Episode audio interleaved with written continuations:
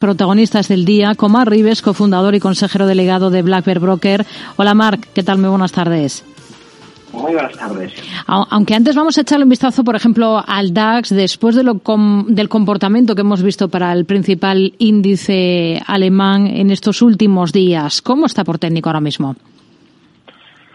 Sí, la verdad que tenemos el, el DAX alemán en una zona de resistencias, primer nivel 15.150 puntos, es lógico que veamos un descanso en esta resistencia si los resultados acompañan y el mercado americano decide dar un pasito más hacia adelante, no descartemos ver los máximos previos a la pandemia, con lo cual, momento de pausa en los mercados, las próximas semanas veremos si el mercado de aquí corrige o un, un nuevo paso adelante y busca ya de manera decidida los máximos del año pasado. Por el lado empresarial, estamos viendo cómo se cotizan esta jornada, por ejemplo, las cuentas de la firma de lujo francesa Louis Vuitton, las presentaba anoche al cierre del mercado, ha ganado un 17% más de manera global. ¿Qué potencial le ve al valor?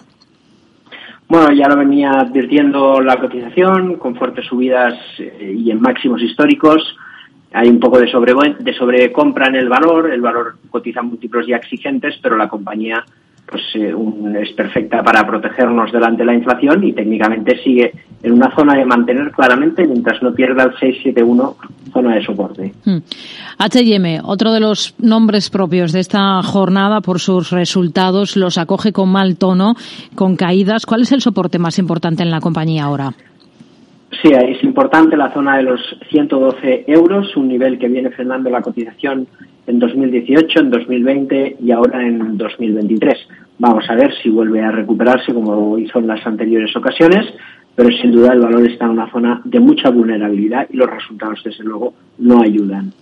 Renault está en el punto de mira porque se espera que anuncie en febrero esos términos, nuevos términos de su alianza con Nissan. ¿Cómo está el valor por técnico?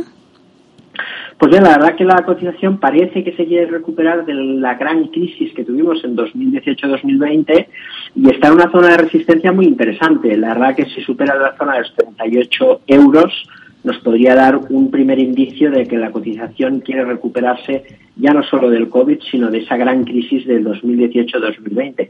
Con lo cual, buenas noticias, parece que le gusta al mercado esta nueva este nuevo reenfoque de Renault.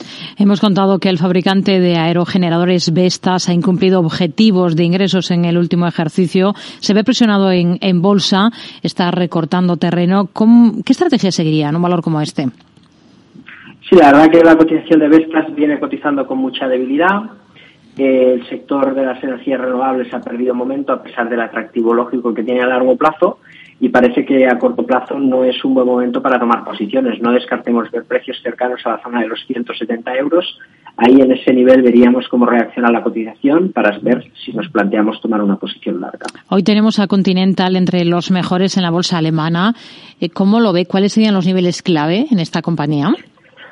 Ahí lo que tenemos es una recuperación de una zona de muchísima volatilidad. Recordemos que la compañía viene con una tendencia bajista importantísima de los 222 a los 66 euros ya desde el 2018. Le va a costar recuperarse, pero es cierto que hay síntomas de que lo haga. Desde luego, la zona actual, 70 euros, tiene una resistencia muy importante. Vamos a ver si logra superarla. Tenemos caídas en Rolls Royce después de esas advertencias de su consejero delegado a los trabajadores de la compañía de la situación real de la empresa, de que debe transformarse, transformar su forma de operar si quiere sobrevivir. ¿Es un valor para estar al margen? Totalmente. Parece que hay síntomas de que quiere recuperar la parte alta del rango lateral pues desde luego una tendencia secular bajista y con una compañía en plena transformación, lo mejor y más sensato es vivirla desde fuera. Mar Rives, cofundador y consejero delegado de Black Bear Broker. Gracias. Muy buenas tardes.